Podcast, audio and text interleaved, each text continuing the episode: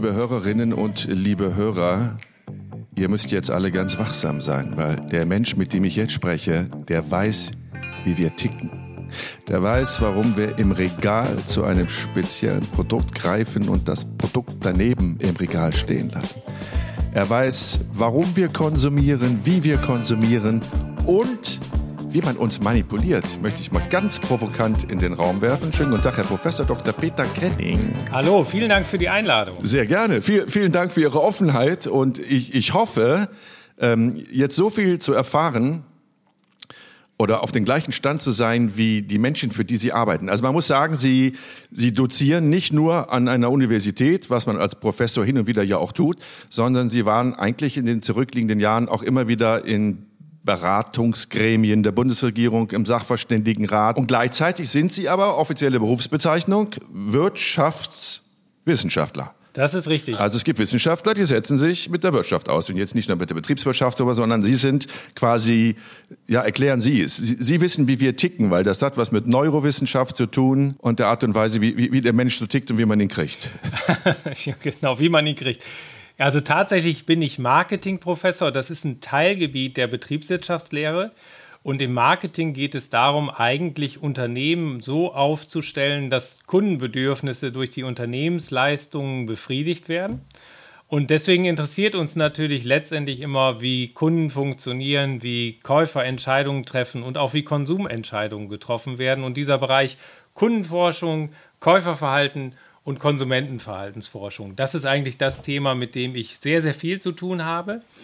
Und in dem Bereich wiederum interessieren mich insbesondere diese ja, unbewussten, oft ganz raschen, emotional geprägten Entscheidungen, auf die man normalerweise eben mit der klassischen Befragung oder sowas, also wenn man Leute nachher fragt, warum haben sie jetzt diesen Schokoriegel gekauft und den anderen nicht, sie haben das ja eben gerade schön anmoderiert, der eine bleibt liegen, der andere wird gekauft, ja, dann wissen das die Menschen nachher irgendwie gar nicht, warum sie das gemacht haben.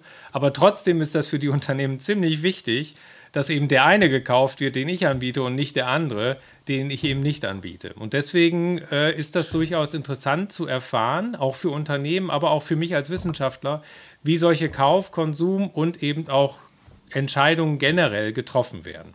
Aber wer, wer sind denn in der Regel ihre Auftraggeber. Also ich bin ein bisschen irritiert, weil Sachverständigenrat der Bundesregierung, da denke ich, gut, okay, jetzt geht es um eine Expertise, mal so, ne? eine neutrale Expertise.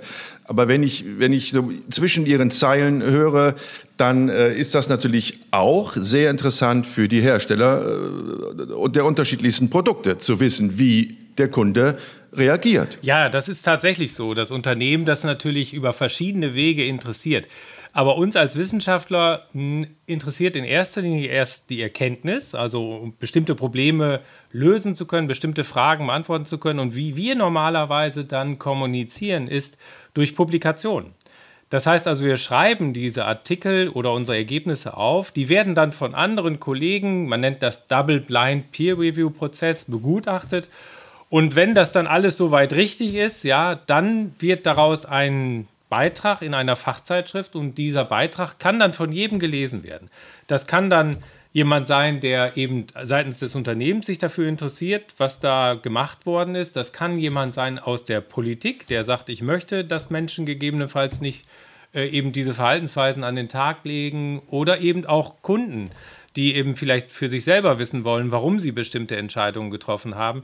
Ja, manchmal sogar auch Vertreter aus den Medien, die sowas lesen und sich dann schlau machen, um irgendwelche schlauen Fragen zu stellen. Und so sind wir wahrscheinlich zusammengekommen, dass sie bestimmte Publikationen gelesen haben, hoffe ich mal, und gesagt haben, das könnte ein Thema sein, was uns interessiert.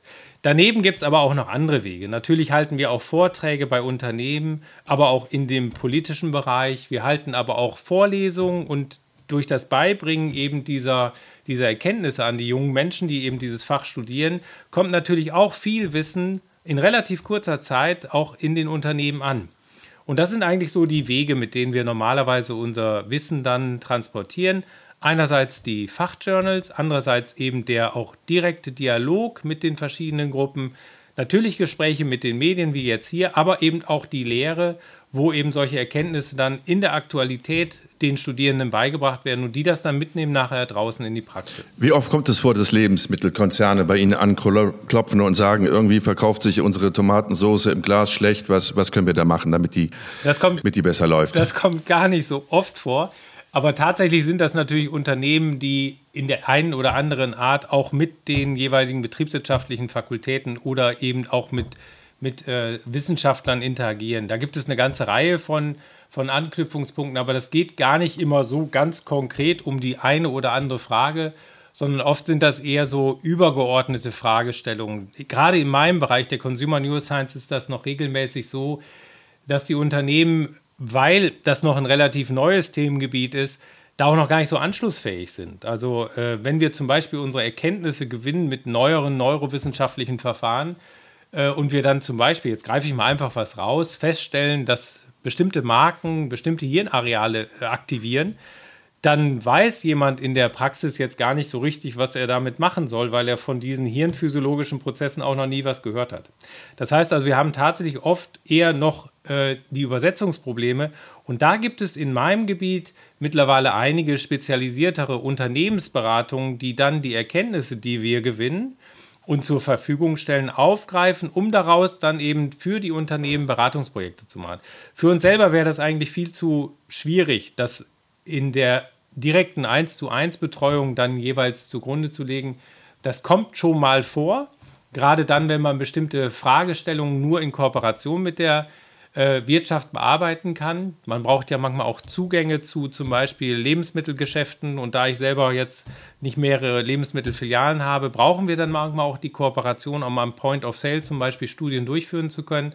Aber diese klassische Unternehmensberatung, die man sich sonst so vorstellt, dass man da als Spin-Doktor sozusagen äh, eben ganz konkret das Thema Tomatensoße dann ja, eben untersucht. Das ist äh, wirklich sehr, sehr ausnehmlich der Fall. Ich komme auf diese Tomatensauce, weil das klingt ja irgendwie ein bisschen absurd, ne? dass man sagt, äh, die Tomatensauce verkauft sich nicht gut, weil die Tomatensauce ist in dem Glas, das heißt, der Kunde kann sie nicht riechen. Auch haptisch ist das jetzt begrenzt äh, knackig nur. Ne? Aber ähm, ich habe wirklich vor gar nicht allzu langer Zeit gelesen, da ging es um, um einen Menschen, der quasi Düfte gezielt einsetzt, um die Käufer zum Kauf zu bewegen. Ähm, dass genau das die Challenge für ihn war, dass ein Tomatensoßenhersteller auf ihn zukam und hat gesagt, bitte versuch den Geruch dieser Tomatensoße im Umfeld dieses Regals, wo nur Konserven und Gläser standen, zu verbreiten, damit der Kunde das Gefühl hat, er, er röche frische Tomaten. Also inwieweit ist der Besuch im Supermarkt oder in einem Kaufhaus manipuliert? Inwieweit werden wir da manipuliert und inwieweit ist wirklich alles durchdacht und nicht per Zufall so angeordnet, wie das der Fall ist? Also das ist schon sehr durchdacht, das ist natürlich klar. Aber man muss auch immer sagen, äh, der Supermarkt wird ja jetzt nicht für jeden Kunden umgeräumt, also muss man immer schon gucken, was betrifft gegebenenfalls die Mehrheit der Kundin. Ich will mal jetzt so ein paar Beispiele nennen, an denen man das festmachen kann. Also, was da im Supermarkt passiert. Das sind natürlich diese multisensorischen Elemente, die Sie gerade angesprochen haben, ob das Musik ist, ob das äh, Licht ist, ob das Düfte sind, das, ob das haptische Elemente sind. Sie kennen ja auch Produkte, die eben im Prinzip eine Form haben oder eben auch bestimmte, sagen wir mal, haptische Elemente haben, die man so irgendwie merkwürdig findet. Warum hat so eine Granini-Flasche gegebenenfalls da irgendwie diese Beulen da drauf, warum ist die WC-Ente da gegebenenfalls irgendwie mit so einem komischen Hals und so weiter. Also das sind natürlich Elemente, mit denen man sich versucht, vom Wettbewerb zu differenzieren und Aufmerksamkeit zu gewinnen für die jeweiligen Produkte. Ja? Aber wenn wir jetzt mal so einen typischen Supermarkt uns angucken, dann ist Ihnen wahrscheinlich schon mal aufgefallen, dass wenn Sie einkaufen mussten, vielleicht sogar gerade irgendwie unter Zeitdruck, Sie sich ganz vielleicht kurz darüber gewundert haben, warum da im Eingangsbereich immer so zwei so Türöffner sind, die immer so ganz langsam auf und wieder zugehen und auf und wieder zugehen. Und das ist schon der erste Punkt, ja, also wir wissen aus der Forschung, dass es einen Zusammenhang gibt zwischen der Verweildauer eines Kunden oder einer Kundin und dem Durchschnittsbon, also das, was er da sozusagen insgesamt einkauft. Und generell ist das so, je länger der Kunde eben in der Einkaufsstätte bleibt, desto mehr Möglichkeiten habe ich als Händler natürlich ihm was zu verkaufen. Also ist die erste Aufgabe, den Kunden nach Möglichkeit nicht so schnell durch den Laden laufen zu lassen und ihn zu Anfang ein bisschen abzubremsen. Ne? Das ist also schon mal ganz klar. Ich verlängere dadurch die Verweildauern, wenn ich ihm die Geschwindigkeit, mit der er normalerweise von der Straße kommt, schon ein bisschen reduziere. Und dann komme ich im Supermarkt vielleicht direkt zur ersten Abteilung Obst und Gemüse. Das ist jetzt eine Abteilung, wo keine Impulskäufe in dem Sinne liegen, sondern wo ich jetzt erstmal sortieren muss, gucken muss, wo ich gegebenenfalls diese haptischen Erlebnisse habe. Ich werde mit der Ware konfrontiert, aber ein Auswahlproblem habe. Da werde ich also nochmal entschleunigt, ja. Und da arbeiten wir dann gegebenenfalls mit Düften oder die Händler arbeiten mit Düften, mit Farben, mit auch entsprechenden äh, Sonderplatzierungen und so weiter. Und da gibt es natürlich eine ganze Reihe schon von Kaufanreizen. Dann ist Ihnen vielleicht schon mal aufgefallen, wenn Sie aus der Abteilung Obst und Gemüse rausgehen, dass dann mitten im Gang gegebenenfalls zur Molkereiprodukteartikel oder zu den Fleischwaren oder sowas irgendwas steht. Irgendeine Sonderplatzierung, irgendeine zum Beispiel Tomatensoße oder ähnliches, ja, die sehr günstig angeboten wird. Auch das soll sozusagen den Kunden etwas wieder reduzieren. Wir nennen das dann auch manchmal Kundenstopper, ja wo eben nochmal eine Entschleunigung der Kunden stattfindet und ein Impuls gesetzt wird. Und wenn die Kunden dann schon so zwei, drei Artikel im Wagen haben, dann wissen sie natürlich auch, okay, ich muss nachher sowieso an der Kasse stehen. Wenn ich sowieso schon warten muss, dann kann ich auch noch ein paar andere Sachen mitnehmen, sozusagen. Dann ist Ihnen vielleicht schon mal aufgefallen, dass gerade die frischen Produkte, die für die Supermärkte neben Obst und Gemüse besonders wichtig sind, ganz am Ende des Ladens sind. Also die Fleischsteke oder die Molkereiprodukte. Und das ist natürlich die sogenannte Zugabteilung. Die soll dazu beitragen, dass ich durch den ganzen Laden laufe und wieder zurücklaufe, damit ich unterwegs an möglichst vielen, ja, wir nennen das Gondelköpfen vorbeikomme, die also sozusagen am Regal hängen. Und da haben sie dann nachher gegebenenfalls Jakobs Krönung. Ich darf jetzt gar nicht so viele Marken nennen. Doch, wir ballern sie alle raus, na klar. Ja, also bestimmte Produkte, die jeder mal braucht, die dann preislich günstig sind, das sind dann diese Impulsartikel die ich dann eben auch mitnehme. Ja, und wenn es der Händler dann noch richtig gut macht, dann schreibt er noch drauf, äh, gegebenenfalls nur noch für kurze Zeit, ja. Und dann denke ich, jetzt muss ich sowieso mitnehmen. Und das sind alles so Reizpunkte, die ich natürlich neben der Musik, neben der Beleuchtung und neben auch anderen, äh, zum Beispiel äh, olfaktorischen, also Duftelementen habe, mit denen dann so eine Einkaufsstätte wirklich durchgeplant wird. Und ähm, das macht auch Sinn, weil man ja eben auch verkaufen möchte in einer solchen Einkaufsstätte. Und wenn man eben weiß, je länger der Kunde bleibt und je mehr Warenkontakt er hat, desto mehr kann ich verkaufen, dann versucht man das eben auch äh, so zu äh, bauen, dass das funktioniert. Man muss aber dazu sagen, die Händler haben auch gelernt, dass ein ganz wichtiger Faktor für das dauerhafte Zurückkommen in die Einkaufsstätte, also den Wiederkauf, die Kundenzufriedenheit ist. Das heißt also Händler, die zum Beispiel sagen, wir machen eine Zwangsführung, ja, also der muss jetzt unbedingt ganz bis nach hinten hinlaufen, obwohl das eigentlich gar keinen Sinn macht, die verlieren dann manchmal auch ihre Kunden. Deswegen, man darf es nicht übertreiben, ja, aber man kann eben einen Teil an Impulsen setzen, ohne dass die Kundenzufriedenheit darunter leidet. Und das machen die Händler dann und versuchen das dann auch zu optimieren. Interessanterweise ist genauso mein Supermarkt aufgebaut wie der Supermarkt, den Sie jetzt gerade als ideal beschrieben haben. Wobei ich mich dann äh, frage, also ich wage mal zu bezweifeln, dass der Leiter meines Supermarktes das weiß. Das heißt, es gibt Vorlagen von den unterschiedlichen Handelsketten, die sagen, so und so, Freunde, stellt ihr bitte die Ware auf, richtig? Ja, das ist äh, oft äh, Wissen, was in den Zentralen vorliegt, wo dann eben, wenn umgebaut wird, auch entsprechende Hinweise gegeben werden. Äh, teilweise beteiligen sich ja auch die Zentralen dann an den Umbaukosten, weil die Zentralen ja auch was davon haben, wenn der Kaufmann vor Ort gut verkauft, weil die Zentralen verhandeln ja oft die Konditionen mit den Lieferanten. Und je größer hm. dann die Volumina sind, die man als Gruppe verkauft, sagen wir als Rewe oder als anderes Handelsunternehmen, desto besser ist dann die Verhandlungsposition und desto günstiger kann man einkaufen. Das heißt also, diese Zentrale hat natürlich was davon, wenn der Kaufmann vor Ort erfolgreich ist.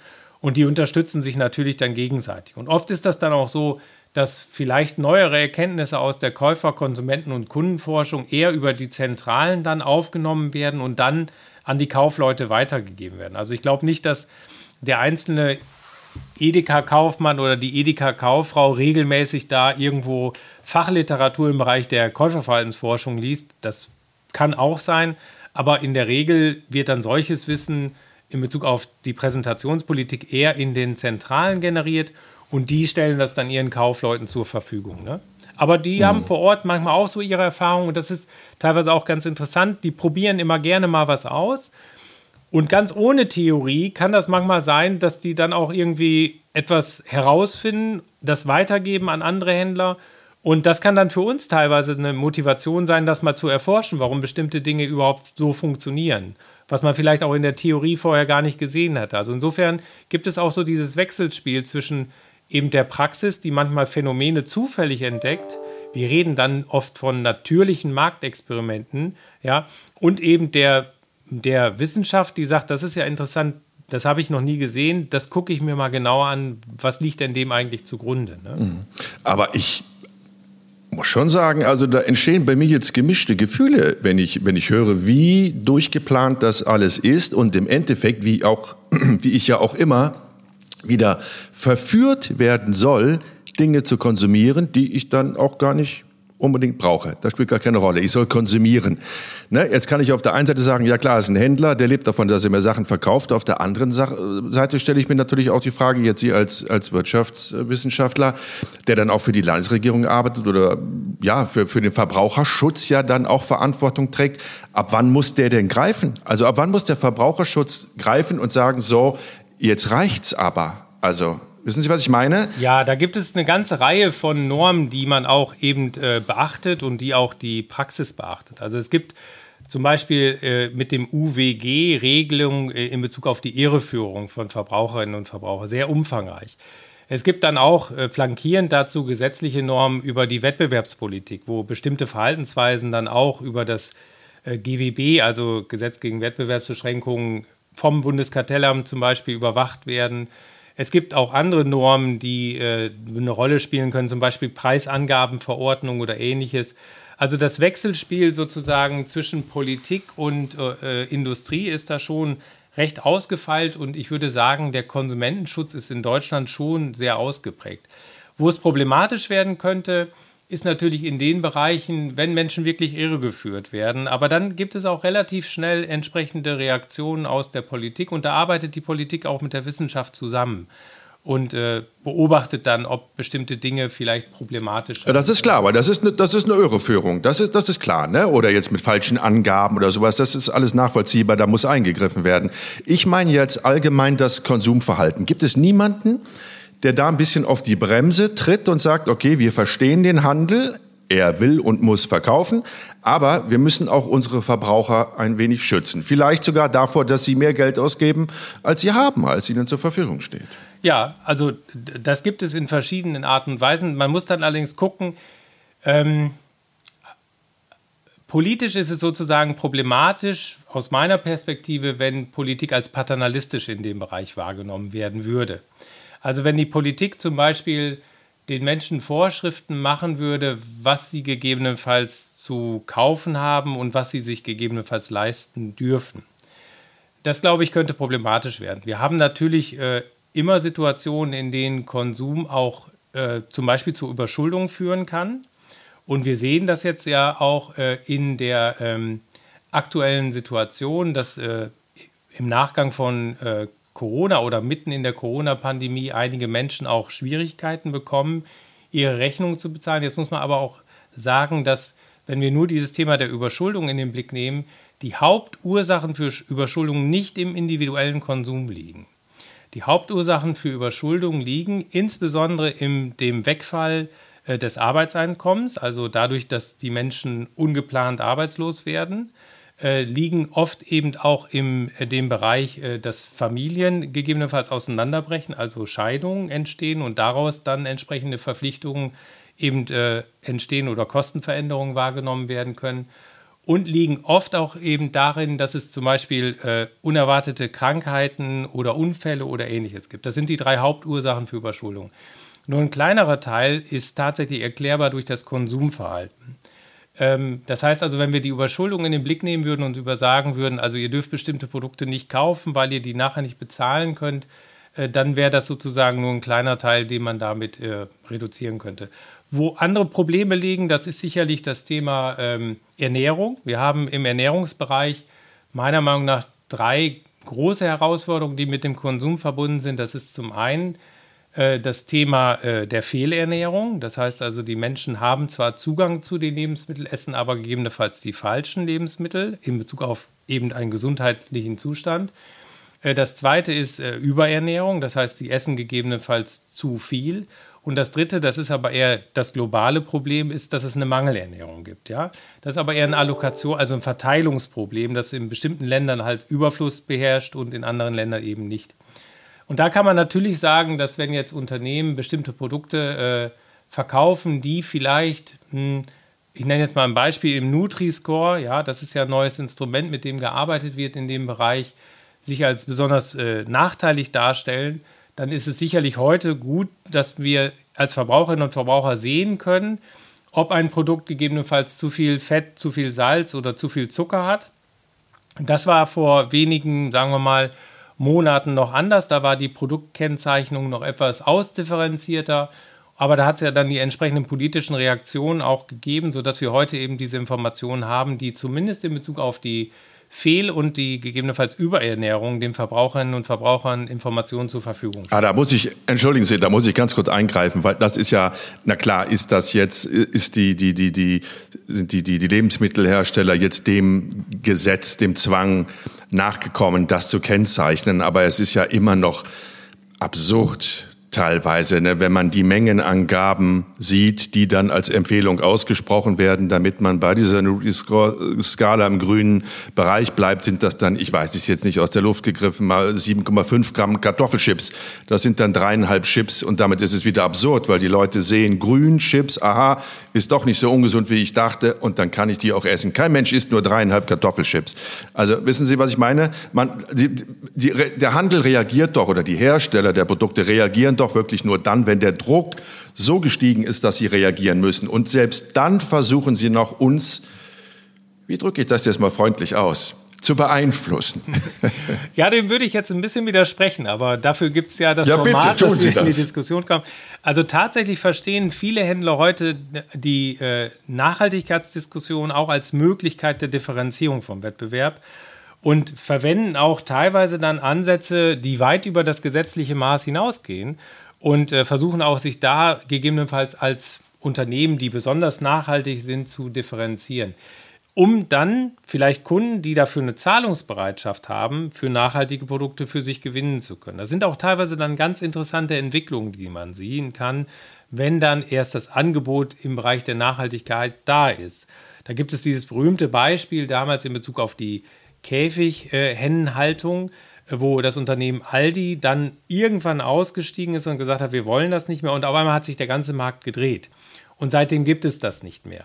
Und äh, wir haben das bei der Initiative Tierwohl im Bereich der jetzt im Moment äh, Fleischproduktion auch, dass man feststellt, dass diese Initiative Tierwohl, die gegründet wurde, weil eben das staatliche Tierwohl-Label noch nicht da war, aber der Markt sozusagen schon die Produkte nachgefragt hat, dass das sich im Moment sehr, sehr positiv entwickelt. Und Sie haben vielleicht mitbekommen, dass das Unternehmen Aldi jetzt vor wenigen Tagen bekannt gegeben hat, dass sie bis 2030 nur noch die höchsten Haltungsformen, nämlich Haltungsform 3 und 4 anbieten wollen, ohne dass es dafür einen gesetzlichen Zwang bis dato gibt. Das heißt also, die Unternehmen kennzeichnen freiwillig, obwohl sie es nicht müssten und kommen natürlich manchmal tatsächlich in, in schwierige Situationen. Das beobachten wir dann ja auch immer wenn dann auf einmal eine Pizza irgendwie dann doch äh, irgendwie besonders gesund dargestellt wird, werden dann irgendwie bestimmte Tomatensoßen dann besonders negativ dargestellt werden. Das muss man dann eben adjustieren. Aber tatsächlich kann man, letzter Punkt, ja, äh, da auch sehen, wie Wissenschaft und Politik zusammenarbeiten in dem Bereich, weil es gab eine lange Diskussion darüber, welches die richtige Kennzeichnung ist äh, für eben die Nährwertangaben. Und äh, da haben eben verschiedene Studien des Max-Rubner-Instituts, das ist eine Forschungsinstitution, die dem äh, Bundesministerium für Ernährung und Landwirtschaft zuarbeitet, gezeigt, dass der Nutri-Score eben das Verfahren ist, mit dem wohl offensichtlich am besten gearbeitet werden. Aber es ist schon, wie Sie sagen, es ist, es ist, freiwillig. Also die Unternehmen werden nicht gezwungen, ihre Produkte auszuzeichnen oder zu kennzeichnen mit diesem Nutri-Score, sondern es machen ein paar Produkte. Im Gegensatz zu, wenn ich mich nicht irre, Frankreich, wo es, glaube ich, Pflicht ist. Ne? Ähm, und das ist ja dann auch schon wieder selektiv. Also es ist, man muss das mal, ich muss mich da selber auch immer wieder äh, zusammenreißen. Es ist ein erster Schritt. Wir sind noch lange nicht da, wo wir sein sollten und sein könnten, aber wenigstens bewegt sich etwas. Vollkommen richtig. Bei, der, äh, Tier, bei dem Tierwohl-Label 1, 2, 3, 4 ähm, das ist für mich so ein bisschen stellvertretend, weil ich genau, ich glaube genau wie, wie Nutri-Score ist das, also der Verbraucher hat ein, ein Bild im Kopf. Ne? Ich habe jetzt vier unterschiedliche Qualitäten des, der, der Tierhaltung, der, der, der Tiermast, des Schlachtens, was auch immer das beinhaltet, dieses Tierwohl.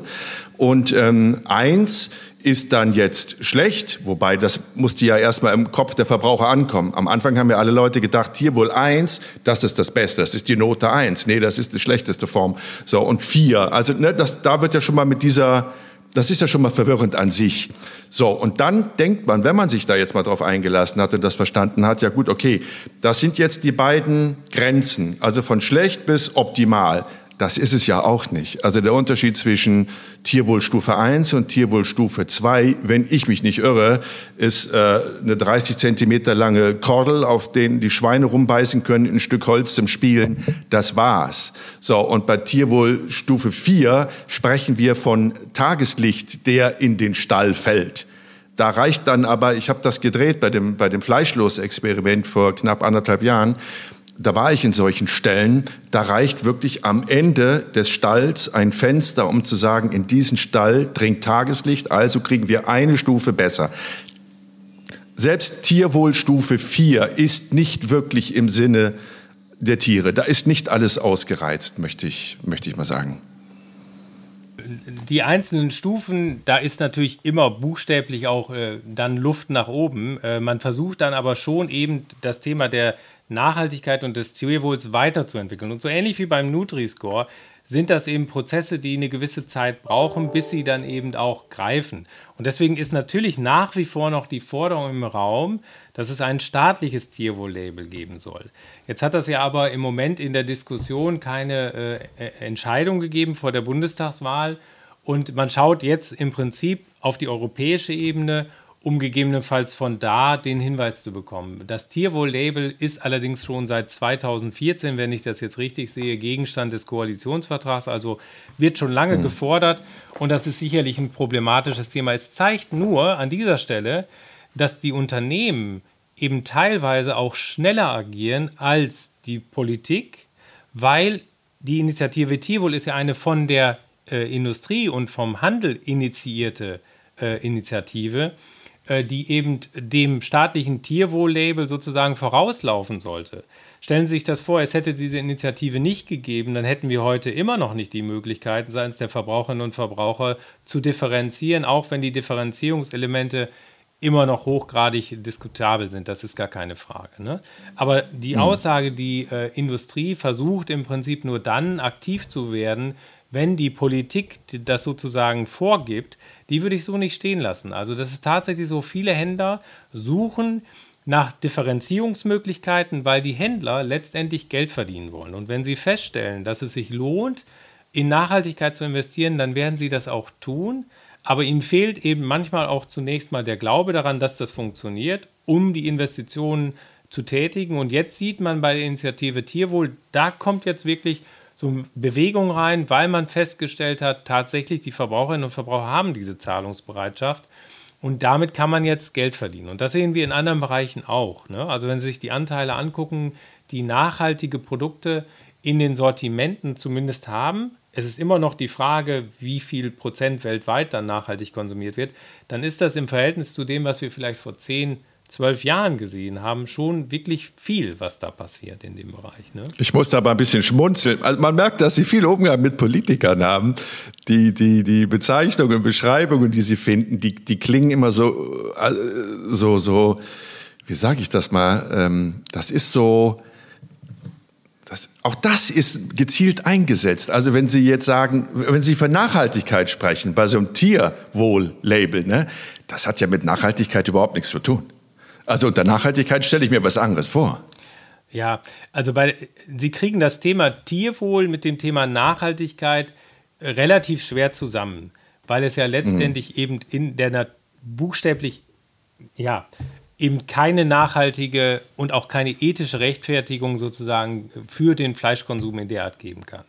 Die Diskussion bleibt beim Tierwohl ja regelmäßig hängen an der Frage, sollte man überhaupt Fleisch essen oder nicht? Mhm. Das ist eine, ein Werturteil, was die Menschen für sich jeweils individuell treffen sollten. Sie sind natürlich in bestimmte Kontexte eingebunden.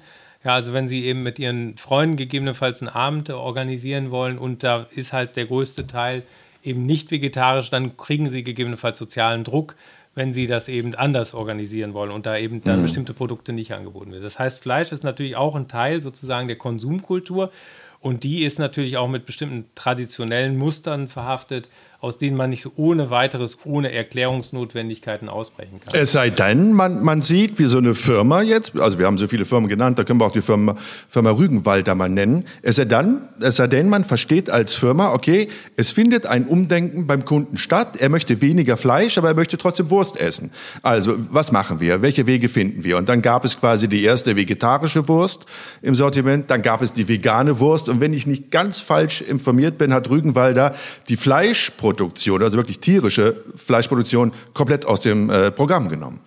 Also da reagiert der Handel. Das weiß ich jetzt nicht für Regenwalder, aber tatsächlich ist das so. Das ist wieder ein Beispiel dafür, wie Unternehmen, die eben merken, dass sie sich da differenzieren können vom Wettbewerb, höhere Preise durchsetzen können, eine Nische besetzen können, eigeninitiativ eben versuchen, da reinzugehen. Und da kommen die Unternehmen zu unterschiedlichen Entscheidungen. Rügenwalder ist dann eben ein Unternehmen, was gesagt hat, wir versuchen das, wir machen das wo der Inhaber auch selber die ersten Spots gedreht hat, ja, mitgedreht hat und sich getraut hat, während andere eher zurückhaltend gewesen sind und gesagt haben, das kommt gegebenenfalls nicht.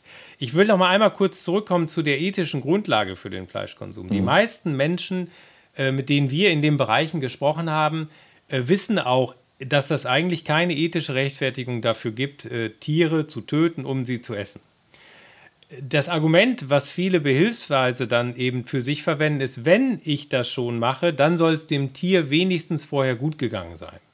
Was immer jetzt gut gegangen heißt, äh, mein. Und dadurch bekommt ja gerade durch diese ethisch aufgeladene äh, Diskussion und eben auch durch die, wenn man so will, neue Konsumethik, wir reden dann auch manchmal von der Moralisierung der Märkte, ja, Dadurch bekommt dann eben da auch ein bestimmtes Unternehmen die Luft, um unternehmerisch erfolgreich tätig zu sein. Und ähm, das ist eben feststellbar. Und das sehen wir an vielen Stellen. Das ist immer noch nicht der Massenmarkt, das ist klar, ja. Aber das ist auf dem Weg, würde ich sagen, ja. Und solche Unternehmen, wie Sie die jetzt gerade genannt haben, Rügenwalder, die bieten natürlich anderen Unternehmen, die dann sehen, das funktioniert, eben die Blaupause dafür, sowas auch zu tun. Das ist wie beim Fernsehen. Der eine versucht eine neue Serie, die floppt, dann lassen alle die Finger davon. Oder er versucht eine neue Show, die ist erfolgreich und dann schmeißen sich alle auf dieselbe Idee. Das, so ist der Mensch. Das, durch Nachahmung sind wir ja auch zu dem zu der Spezies geworden, die wir sind. Also es ist ja per se nichts Schlechtes. Ne? Ähm, Sie haben das gerade angedeutet, dass das natürlich, also Ethik hat ja auch sehr viel mit, mit Moral, so Ethik, Moral, mit, mit Emotionen, möchte ich sagen, zu tun. Äh, mir ist aufgefallen bei meinem Fleischexperiment, ich habe die Zuschauer quasi am allermeisten berührt, als es um die Emotionen der Tiere ging. Und da haben ganz viele Menschen gesagt, gut, okay, ich habe Fleisch gern gegessen, ich habe immer darauf geachtet, dass es Biofleisch ist oder dass das Tier artgerecht so weit wie möglich gehalten wurde, aber ich habe es gegessen. Jetzt, nachdem ich weiß, wie sensibel die Tiere sind, wie ähnlich sie uns dann auch in gewissen Verhaltensformen sind, kann ich das, äh, ich schaffe das nicht mehr, ich bringe es nicht mehr fertig, Tiere zu essen. So, also die Emotion spielt eine große Rolle. Sie als, als ähm, Wirtschaftswissenschaftler beschäftigen sich ja jetzt gerade bei diesem Thema mit, mit, mit ja, das ist Neurowissenschaft, oder? Da geht es um, um die Art und Weise, wie wir Emotionen verarbeiten, dass wir am, alles ja am, am intensivsten und stärksten können, wenn es mit Emotionen verknüpft ist. Ob das das Erlernen einer neuen Sprache ist. Wenn wir uns verlieben in eine Französin, lernen wir natürlich sehr viel schneller und leichter Französisch, als wenn wir in der Schule gezwungen werden, Französisch zu lernen. So ist es beim Kauf auch, oder? Es wird immer versucht, mit an unsere Emotionen daran zu kommen. Ja, also das ist in vielen Bereichen tatsächlich ein ganz wichtiges Thema. Wie integriere ich als Kunde Emotionen in Entscheidungsprozesse und aus Sicht der Anbieter dann eben auch die Frage, wie emotionalisiere ich meine Produkte? Also wenn ich zum Beispiel äh, den Begriff Felsquellwasser verwende, dann werden Sie den sofort mit einer Marke verbinden, Die nenne ich jetzt nicht, Sie haben die aber offensichtlich gerade im Kopf schon aktiviert. Ja? Ich trinke gerade mal einen Schluck Felsquellwasser. Ja, erzählen Sie ruhig weiter. genau. Ja, und äh, das transportiert natürlich sofort eine Emotion. Das ist kühl, das ist frisch und das Produkt, was damit beworben wird, das sind natürlich genau diese Attribute, die man dann braucht, ja. Und äh, ähm, da gibt es eine ganze Reihe von Beispielen, die eben äh, diese Begriffe verwenden, um Emotionen zu transportieren und sich dadurch vom Wettbewerb zu differenzieren. Ich will jetzt nicht zu akademisch werden, aber es gibt natürlich auch Kaufentscheidungen, bei denen wir etwas weniger emotional affektiv sind. Ein guter Hinweis ist immer, wie lange brauchen wir für eine solche Entscheidung? Je länger wir uns Zeit nehmen für eine Entscheidung, desto weniger tendenziell spielen Emotionen eine Rolle. Wenn das eine ganz lange Kaufentscheidung wird, dann kann das auf einmal wieder so sein, dass Emotionen eine Rolle spielen. Wenn wir also zum Beispiel mal über einen Autokauf nachdenken, dann ist das ja oft so, dass so ein Auto zum Beispiel in der Familie gekauft wird. Und dann fängt man erstmal an, über alles nachzudenken. Äh, Verbrauch und äh, äh, irgendwie Reichweite und irgendwie Wiederkaufswert oder was auch immer. Und zum Schluss nimmt man dann doch wieder die, das Folgemodell der Marke, die man vorher hatte, weil man sagt, ach, da weiß ich, was ich habe und da kann ich mich drauf verlassen oder sowas. Ja, also dann kommt dann doch irgendwann wieder die Emotion ins Spiel, auch wenn das eine lange Kaufentscheidung ist, aber die wird dann so komplex, dass wir dann irgendwann mal eine Abkürzung über die Emotionen nehmen. Und auf der anderen Seite auch, wenn wir sehr schnelle Kaufentscheidungen treffen, dann spielen Emotionen auch für uns eine Rolle, weil wir uns einfach damit gar nicht belasten wollen, alle Produkteigenschaften irgendwie abzuwägen.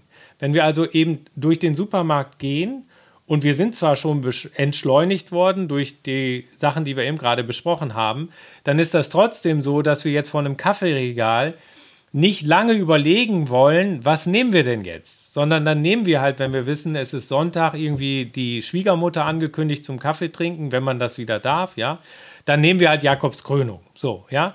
Und bei Persil, da weiß man, was man hat, also nimmt man Persil gegebenenfalls, ja. So, und das sind dann eben diese typischen Marken, die dann immer wieder verwendet werden bei so einer schnellen Kaufentscheidung. Da verwende ich die Emotionen und die Emotionen entstehen oft durch die vorherige Produktverwendung, dass ich mit dem Produkt zufrieden gewesen bin, dass es meine Erwartung erfüllt hat. Ich habe mir das also gemerkt.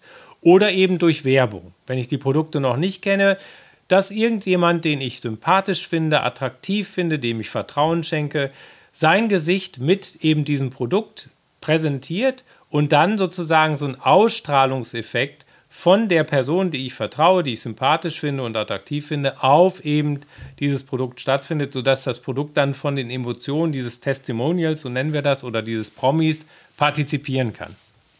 Und äh, das ist natürlich dann für den Erstkauf sehr, sehr wichtig. Ne? Aber für die Folgekäufe werden Emotionen oft eben durch die Produktverwendung und die daraus resultierende Kundenzufriedenheit determiniert. Aber was ist mit den Emotionen? Also ich, ich merke immer, mich kriegt man mit Produkten, die mich zum Beispiel an meine Kindheit erinnern ne, oder an meine Jugend erinnern.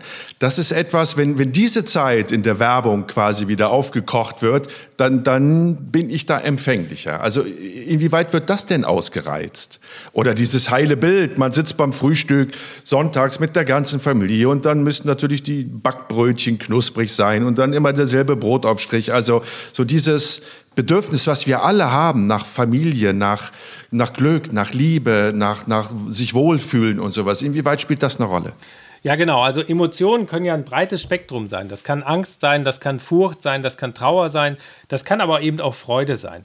Und natürlich versucht man in der Regel in der Marketingkommunikation positive Emotionen hervorzurufen. Es gibt aber auch Gegenbeispiele, wo man zum Beispiel im Versicherungsbranchen auch manchmal mit Angst agiert äh, um dann eben äh, gegebenenfalls dieses Sicherheitsbedürfnis zu aktivieren. Ja, oder bei Waschmittel ja auch, ne? Nicht bohrentief rein. Das ist ja für viele eine Horrorvorstellung, was? Ja, ganz Bluse genau. ist nicht bohrentief rein. Gottes Willen. Aber der allergrößte Teil ist eher diese positive Emotion. Das können wir auch sehen. Also wenn Menschen ein Produkt sehen, was sie mit positiven Emotionen verbinden, dann sehen wir, und jetzt komme ich mal zu den Neurowissenschaften, Aktivierung im Belohnungssystem des Gehirns. Und das ist ein ganz tief im Gehirn liegendes Areal, also eine Hirnregion. Die nennen wir, Achtung, da wird es jetzt ein bisschen akademisch, Nucleus accumbens oder manchmal auch Striatum. Das sind in etwa ähnliche Strukturen. Wie tief ist das angelegt? Ist das im limbischen System oder außerhalb? Ja, der Begriff limbisches System ist ein bisschen verwirrend, aber viele nennen das auch limbisches System, also als Teil des limbischen Systems. Ich würde eher exakter von dem Nucleus accumbens sprechen, aber das wissen wir nicht, warum uns was aktiviert. Also wenn Sie jetzt ein Stück Schokolade essen und Sie lieben Schokolade, dann können Sie nicht erklären, warum Sie die lieben. Ja, also haben wir gar keinen sprachlichen Zugriff drauf. Aber Sie wissen sofort, hm, lecker Schokolade. Das weiß Ihr Gehirn einfach, dass eben diese Kohlenhydrate in Kombination mit Fett für Sie irgendwie gut sind, damit Sie in der Vergangenheit irgendwie überleben konnten. Ja. Wir wissen auch immer im Prinzip relativ schnell, ob wir jemanden vertrauen sollten, ob wir jemanden attraktiv finden, ob wir jemanden sympathisch finden. Aber wenn wir dann gefragt werden, warum findest du den jetzt attraktiv, warum findest du den äh, sympathisch oder warum vertraust du dieser Person, das können wir gar nicht erklären. Aber wir wissen das sofort. Und wenn wir sozusagen diesen Mechanismus haben, dass etwas verhaltensrelevant von uns sofort entschieden werden kann, wir das aber gar nicht erklären können, dann ist das immer ein Zeichen für Emotionen. Und diese Belohnungsaktivierung im Gehirn, die treibt natürlich einen Großteil der Kaufentscheidung. Und wenn Sie jetzt bei bestimmten Produkten an Ihre Kindheit eben erinnert werden, dann sind das genau diese Belohnungsstrukturen, die beim Betrachten des Produktes aktiviert werden. Ob das jetzt das Überraschungsei gewesen ist oder die Kinderschokolade, ja, oder was immer sie da emotionalisiert. Ich sehe so ein bisschen in ihrem Gesichtsausdruck, sie denken da jetzt gerade an was Schönes, ja, das sind eben Korrelate zu eben diesen Aktivierungsunterschieden. Überraschungsei fand ich fantastisch, muss ich ehrlich sagen, da muss ich mich outen, ja. Ja, und äh, viele haben dann auch die Kinderschokolade irgendwie in, in unserer Generation vielleicht noch im, im Gedächtnis buchstäblich verankert. Aber das sind eben diese Emotionen, die dann wieder aufgerufen werden und die dann den Belohnungswert sozusagen dieser Marke bestimmen, der wiederum ein wichtiger Faktor dafür ist, dass ich dieses Produkt kaufe. Ist aber nicht nur so, dass wir sozusagen diese, diese äh, Belohnungswerte brauchen. Es gibt eben auch noch eine zweite Hirnstruktur im Gehirn, sonst wären wir ja im Schlaraffenland, die bei der Kaufentscheidung eine Rolle spielt. Die sitzt auch tief im Gehirn, das ist die Inselregion. Ja, da denkt man jetzt irgendwie an was Positives, gegebenenfalls die Inselregion. Das hat aber was mit anatomischen Gründen zu tun, warum man die Inselregion nennt. Die ist in der Regel zuständig für die Verarbeitung von aversiven Stimuli. Das heißt, wenn ich jetzt also zu dem Regal gehe und sehe gegebenenfalls das Überraschungsei, dann denke ich gegebenenfalls, oh, das möchte ich gerne haben. Belohnungswert wird aktiviert. Und dann gucke ich auf den Preis. Jetzt ist das natürlich bei Ihrer Gehaltsstufe ja wahrscheinlich kein Thema, sich ein Überraschungsei zu kaufen. Wenn da aber Jugendliche stehen, die eben dieses Geld nicht haben oder Kinder, die das Geld auch nicht haben, dann ist das sozusagen dieser negative Stimulus, kann ich mir nicht leisten, ist zu teuer.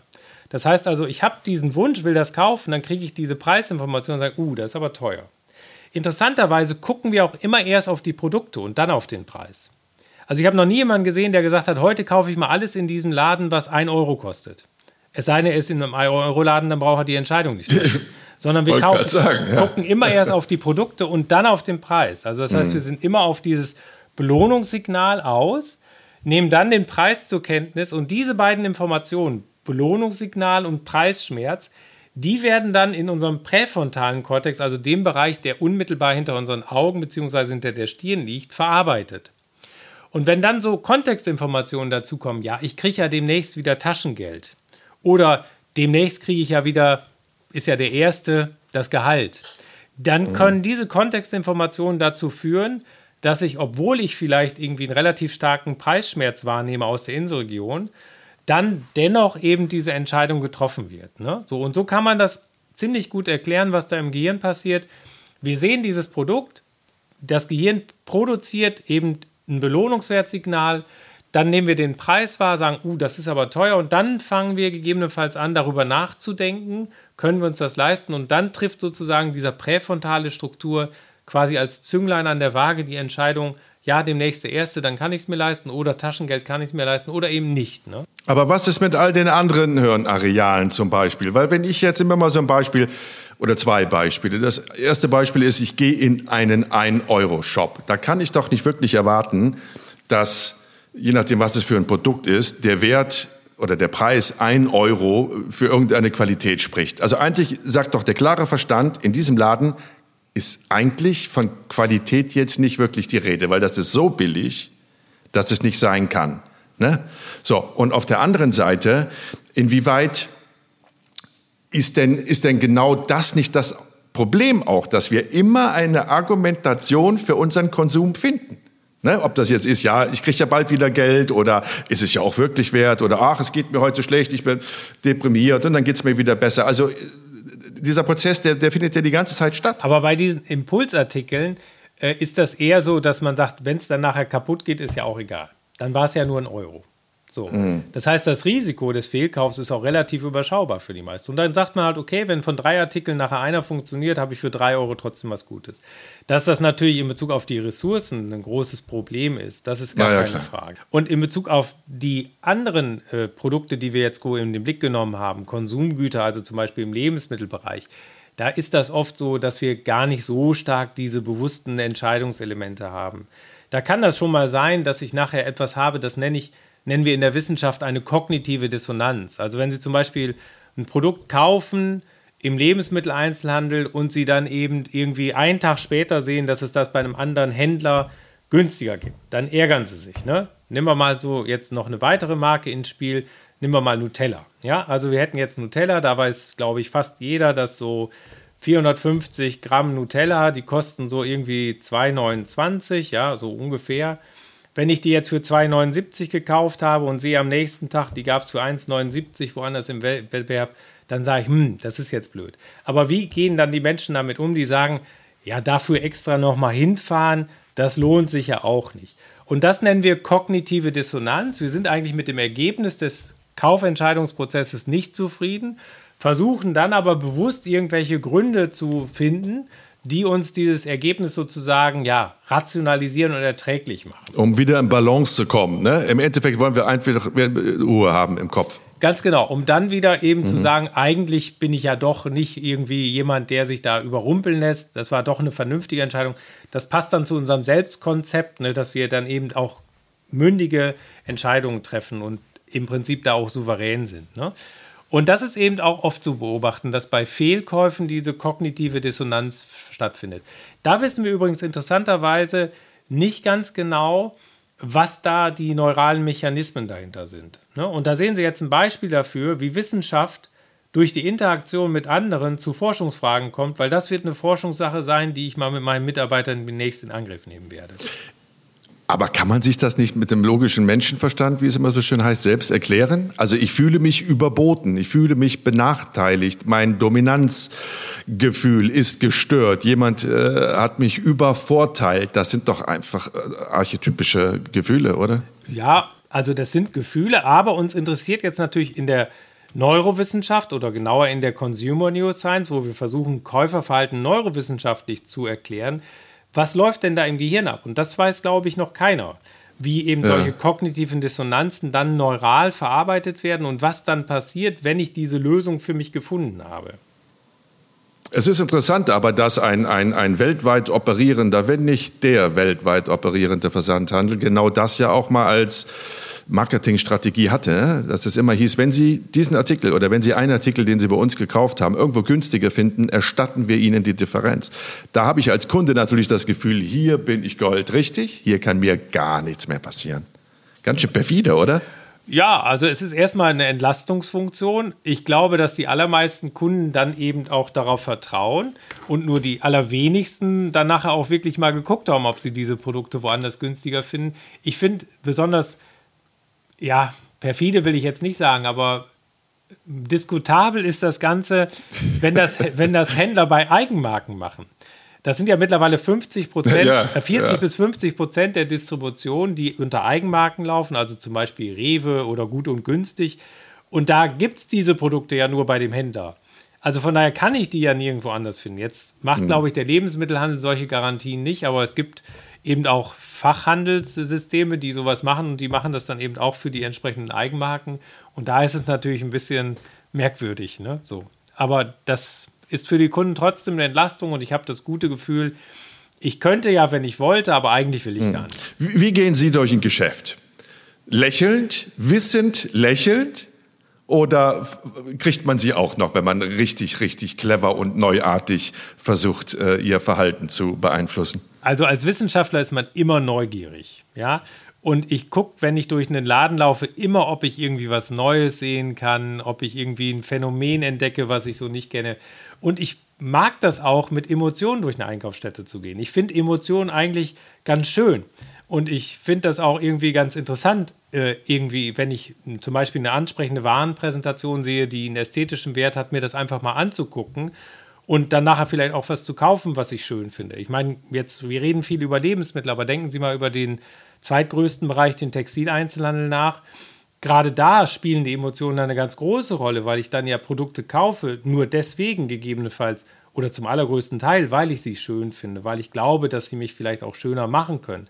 Wer kauft schon einen Pullover, mhm. um sich irgendwie gegebenenfalls nur vor der Kälte zu schützen oder so, ja? Mhm. Und da denke ich schon, aus meiner Perspektive macht das auch wirklich immer Spaß, sich anzuschauen, was haben sich die Händler wieder überlegt, was gibt es für neue Produkte, wo kann man irgendwie was Neues entdecken wenn ich als Wissenschaftler unterwegs bin, wenn ich als Familienvater unterwegs bin, dann versuche ich natürlich nach Möglichkeit, die Sachen so zu kaufen, die wir brauchen und äh, die Sachen dann gegebenenfalls äh, nicht zu kaufen, bei denen ich der Meinung bin, dass die ungesund für die Kinder sind.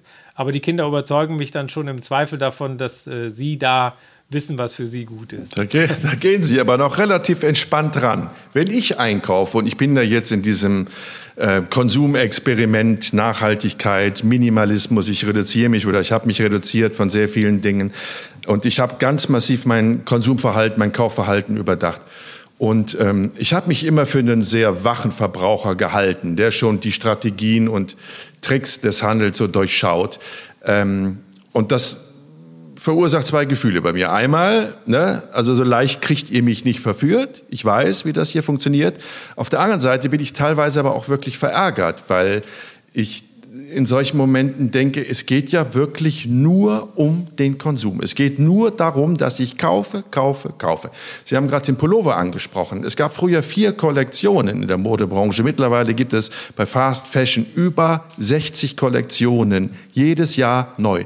Kein Mensch braucht das. Und das Mal abgesehen davon, dass andere Menschen den Preis dafür zahlen, dass ich für das T-Shirt nur noch drei Euro zahlen muss. Ne? Das geht ja auf, den, auf Kosten anderer Menschen, anderer Arbeitskräfte. Ist das ökologisch ja überhaupt nicht zu vertreten. Überhaupt nicht zu vertreten. Also wann tritt irgendjemand mal auf diese Konsumbremse oder, oder, oder ist das ausschließlich unsere eigene Verantwortung als Konsumenten? Also ich glaube, auch da muss man wieder äh, eben differenzieren, worüber redet man gegebenenfalls. Also ich denke, man kann natürlich auch Mode, und das versuchen auch viele Unternehmen, nachhaltig darzustellen. Also es gibt Unternehmen, ich nenne mal eins, äh, ich war jetzt vor kurzem äh, in einem Esprit-Geschäft und die geben eben den Kunden direkt an der Kasse die Information darüber, wie viele Produkte ihr Sortiments bis dato äh, eben nachhaltig produziert werden. Wie immer man jetzt Nachhaltigkeit definiert, darüber haben wir noch nicht gesprochen, aber das ist eben auch ein wichtiges Thema.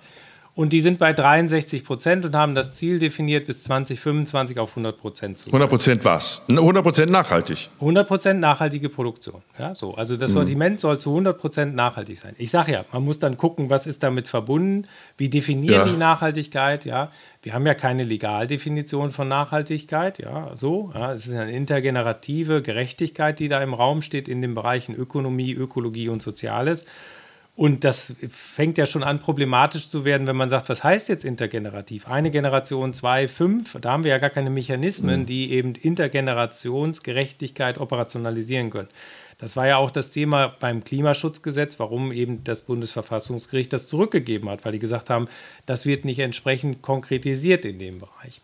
Das heißt also, man kann natürlich Emotionen auch erfahren beim Einkaufen, und das Verbinden mit Nachhaltigkeit. Nachhaltigkeit muss meiner Meinung nach nicht unbedingt immer Verzicht bedeuten. Aber natürlich bei den mhm. Systemen, die Sie gerade angesprochen haben, die im Prinzip äh, Konsum sozusagen als Einbahnstraße verstehen, wo das Motto gilt, Warendruck erzeugt Umsatz, da habe ich natürlich hochgradig problematische Entwicklungen in Bezug auf die Ökologie, auch in Bezug auf die Ökonomie. Ja, da können wir auch drüber reden. Also wenn man jetzt zum Beispiel den Textilienbereich mal nimmt, dann kann man ja im ökologischen Bereich auch feststellen, welche Produkte werden gegebenenfalls auch in Second-Hand-Läden gegebenenfalls nochmal verwertet und welche nicht. Und da gibt es halt manche Anbieter, wenn die Produkte dreimal gewaschen sind, da ist nichts mehr mit Second-Hand sozusagen, ja. Und in Bezug auf Soziales, da gucken wir übrigens im Handel in der Regel immer in die Ferne was auch richtig und wichtig ist, aber wir könnten auch mal ein bisschen in die Nähe gucken. Also wie arbeiten da eigentlich die Kassiererinnen, wie arbeiten da die Regalpfleger, wie arbeiten da gegebenenfalls die Personen im Lager und so weiter. Also da muss man meiner Meinung nach im Handel auch nochmal schauen, wie ist eigentlich soziale Nachhaltigkeit im nationalen Kontext gegebenenfalls, mit großen Diskussionen, die da liegen. Aber ich glaube nicht, dass es unbedingt einen Widerspruch geben muss zwischen Emotionsempfindung und emotionalen Einkaufen, Freude am Einkaufen und Nachhaltigkeit. Das kann ja auch anders sein. Es kann einem ja gerade Spaß machen, nachhaltige Produkte zu kaufen und da in den Sortimenten danach zu schauen. Und deswegen glaube ich eben nicht, dass es einen Widerspruch zwischen eben Konsum und Nachhaltigkeit gibt, sonst hätten wir ja auch nicht diesen Begriff nachhaltigen Konsum. Das geht schon. Es klingt erstmal sozusagen nach einem Paradox, aber das geht schon. Äh, es findet noch zu wenig statt. Ne? So. Ja, und das ist, wie Sie sagen, man müsste halt Nachhaltigkeit jetzt in dem Kontext mal definieren. Ne? Also was bedeutet jetzt wirklich Ja, da drücken sich Nachhaltigkeit viele davor. Da. Ja, also das mhm. heißt, äh, wir haben natürlich die Sustainable Development Goals, die das operationalisieren in verschiedenen Indikatoren. Aber intellektuell ist, glaube ich, erstmal das Problem, das Thema der intergenerativen Gerechtigkeit hinzubekommen weil da fehlt eigentlich sozusagen der Abwägungsmechanismus und das muss man eigentlich dann auf Null stellen. Und dann wird das schon auch ein bisschen problematisch. Man müsste dann sagen, es darf im Prinzip gar keine Einschränkungen geben für künftige Generationen. Wir wissen aber noch gar nicht, welche Bedürfnisse die künftigen Generationen haben. Wie sollen wir das also irgendwie antizipieren, dass wir deren Bedürfnisse nicht reduzieren durch unseren Konsum? Und ich meine, im ökologischen Bereich haben wir das jetzt vielleicht schon ein bisschen klarer vor Augen. Aber es gibt noch große Lücken, zum Beispiel in Bezug auf die ökonomische Nachhaltigkeit. Ja? Was heißt jetzt ökonomische Nachhaltigkeit? Das kann zum Beispiel bedeuten, dass man sich die Frage stellt, brauche ich eigentlich, äh, sagen wir mal, bei einem technischen Produkt wie einen Rasenmäher, braucht den eigentlich in einer Nachbarschaft jeder für sich?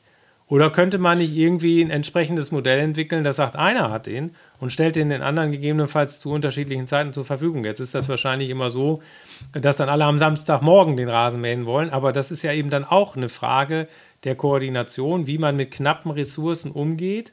Ja, der steht dann im Prinzip, keine Ahnung, 167 äh, Stunden die Woche in der Garage und äh, die eine Woche, eine Stunde in der Woche wird er dann genutzt. Das kann man vielleicht auch intelligenter lösen. Das war doch früher so.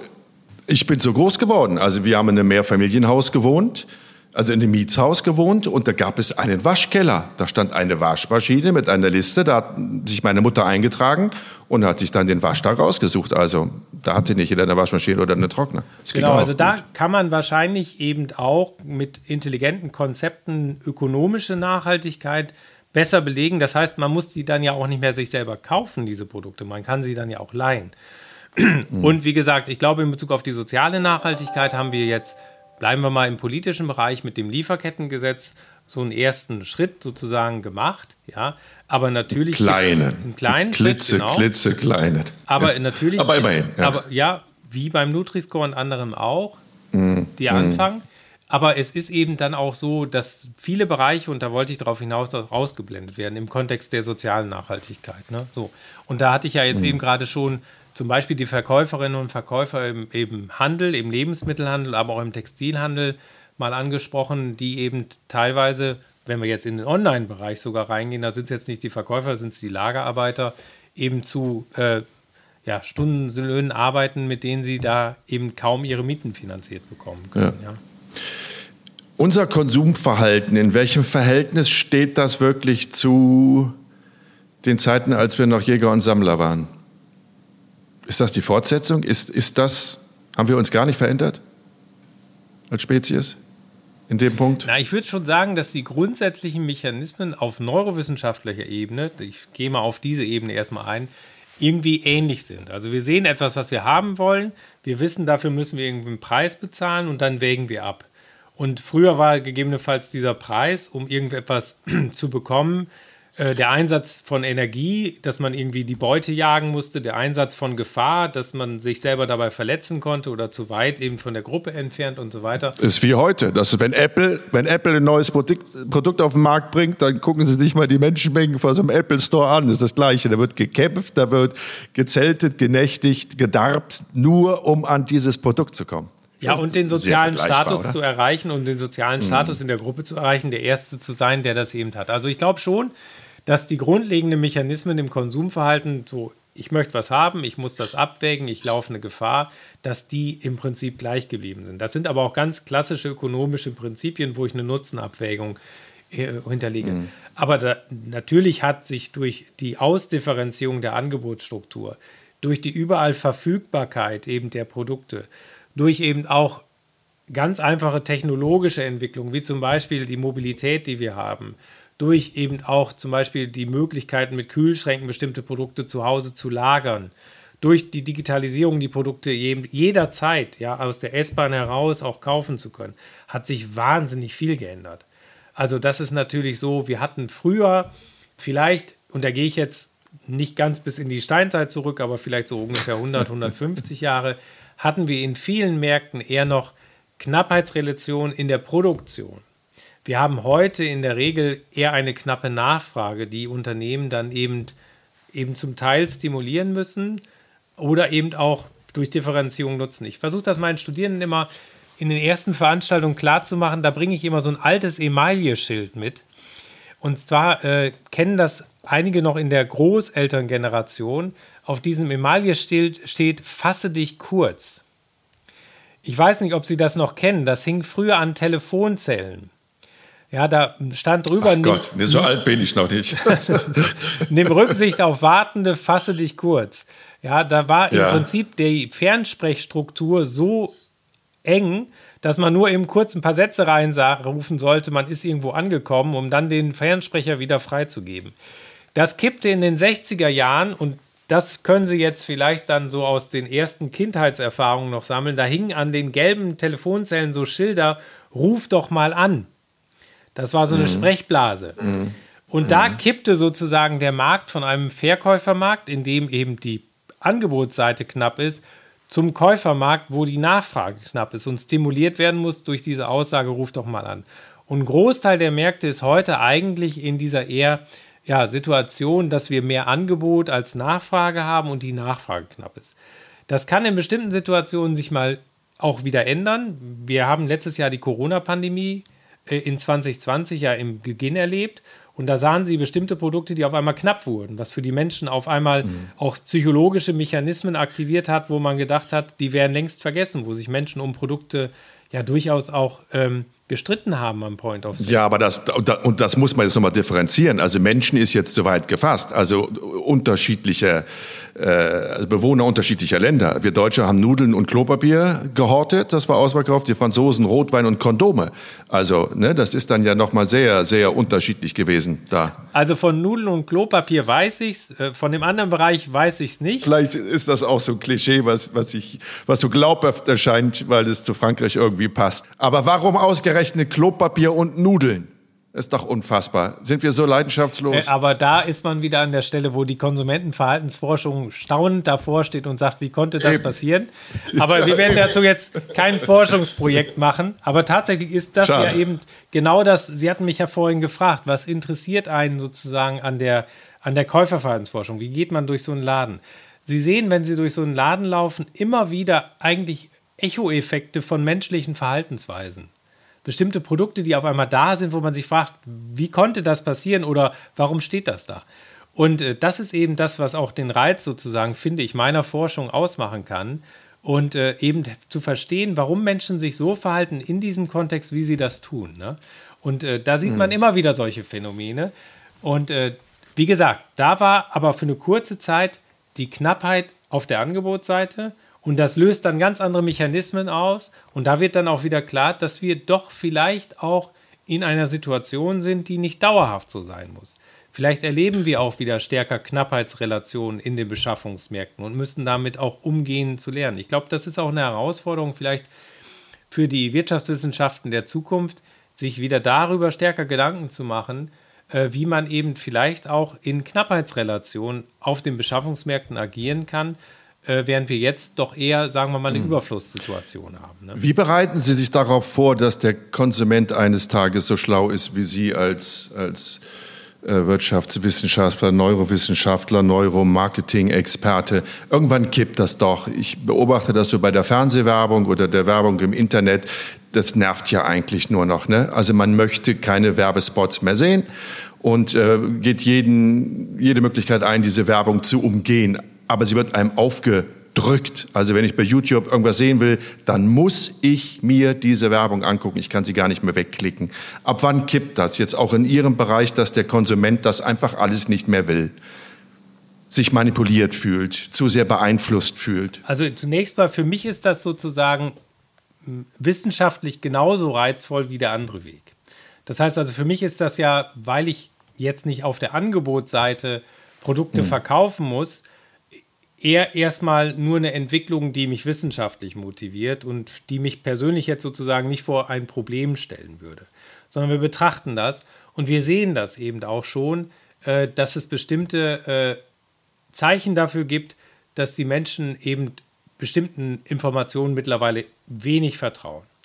Ähm, ich habe heute eine Zeitschrift in der Hand gehabt, da stand drauf als Titelseite, ähm, trau keiner Bewertung, die du nicht selber gefälscht hast wo ich gedacht habe, das war früher mal im Prinzip eine ganz wichtige Information bei Amazon oder wo auch immer, äh, im Sinne einer, wenn man so will, demokratischen Äußerung, findet der Markt Informationen, ja, die für mich als Individuum, der diese Informationen eben nicht hat, nützlich sein können.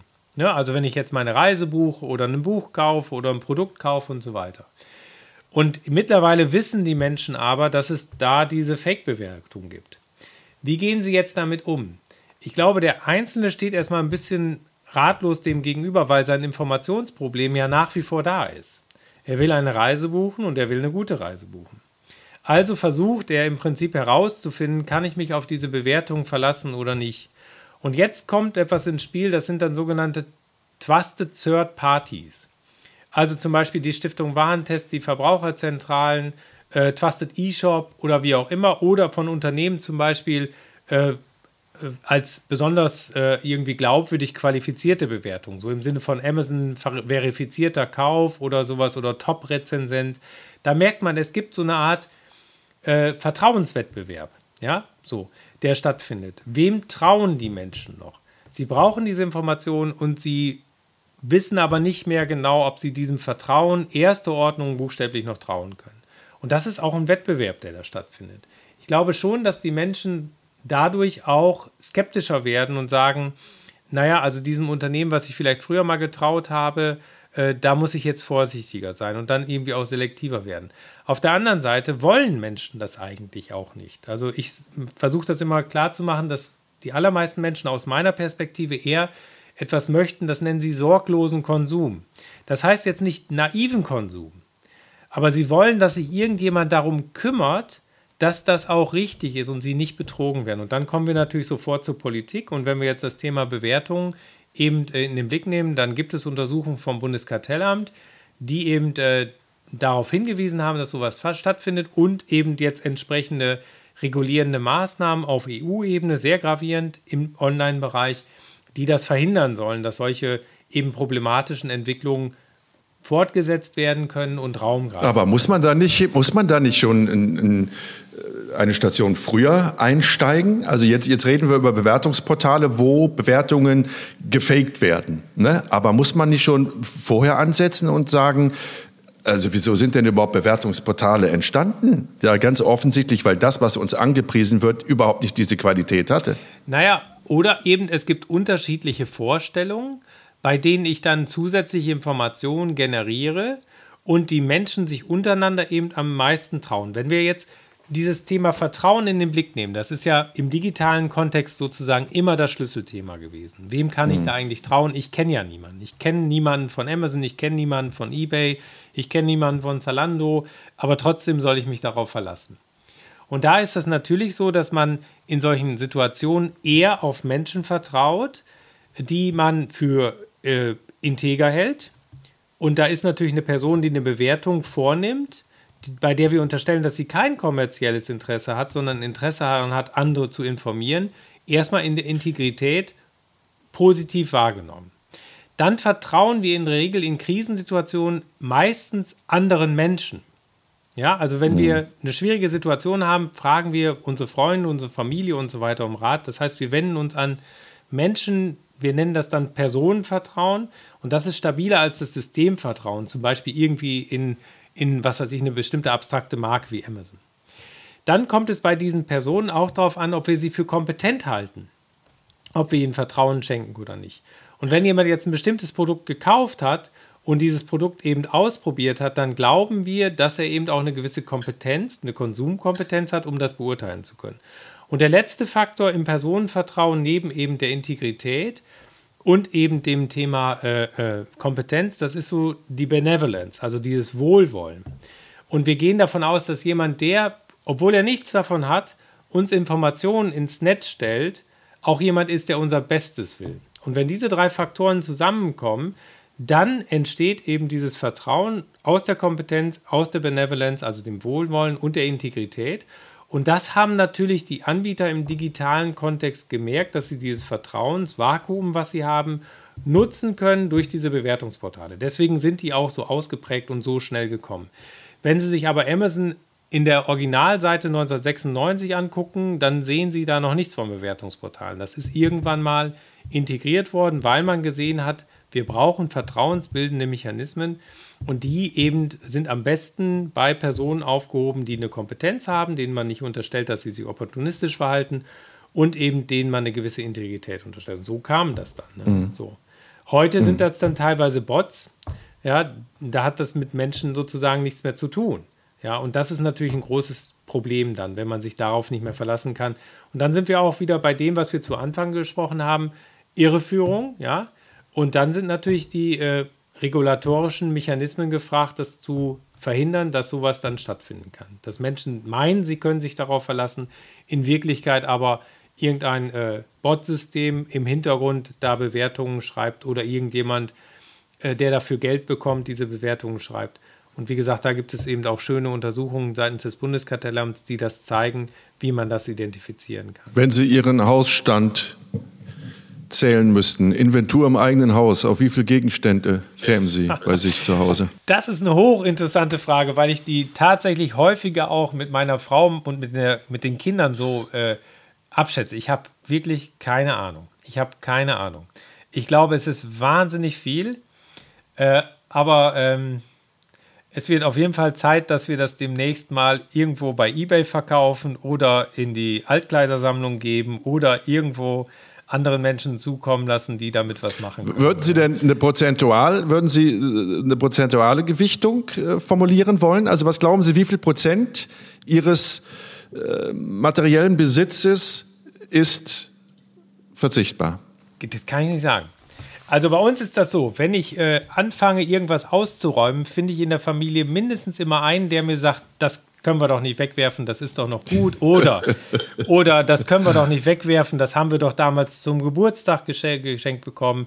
Oder das haben wir doch irgendwie damals gemeinsam als Familie im Urlaub gekauft und so. Das ist eben auch so, dass viele Produkte, die man gekauft haben, über den reinen Gebrauchswert irgendwie auch so einen kulturellen oder vielleicht dann auch äh, ideellen Wert haben und dann trennt man sich nicht von denen. Interessant ist, irgendwann kommt dann doch mal so ein Mo Moment, wo man sagt, jetzt muss es weg. Und dann gibt man es dann doch weg und dann darf auch keiner mehr reingucken, weil dann tragen nachher alle die Sachen doch nur wieder ins Haus. Ne? Das beruhigt mich sehr, dass das bei Ihnen nicht anders ist als bei mir. Vielen lieben Dank, Professor Dr. Peter Kenning, für dieses interessante Gespräch. Alles Gute. Vielen Dank. Ja, danke Ihnen auch. Das war's, meine Lieben. Eine neue Folge von Genke Extreme Momente heute mit Dr. Peter Kenny, Wirtschaftswissenschaftler. Ein Mensch, der weiß, warum wir so ticken, wie wir ticken, wenn wir konsumieren. Vielen lieben Dank, dass ihr dabei wart. Ähm, zum Nachhören nochmal ähm, auf jeder vertrauten Podcast-Plattform oder hier bei YouTube kann man sich das ja in Endlosschleife anschauen. Also, bis zum nächsten Mal. Tschüss. Jenke Extreme Momente ist ein Podcast von der DPU, der Deutschen Produktionsunion. Neue Folgen gibt es immer mittwochs um 0 Uhr 1. Until next week.